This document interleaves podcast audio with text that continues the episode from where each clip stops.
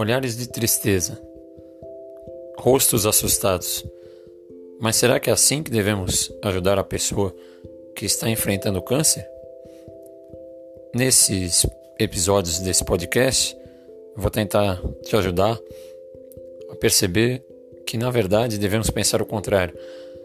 Devemos pensar que, se a medicina permite, se a ciência nos dá uma chance, temos que ter a vontade de lutar e acreditar que pode ser possível vencer a luta.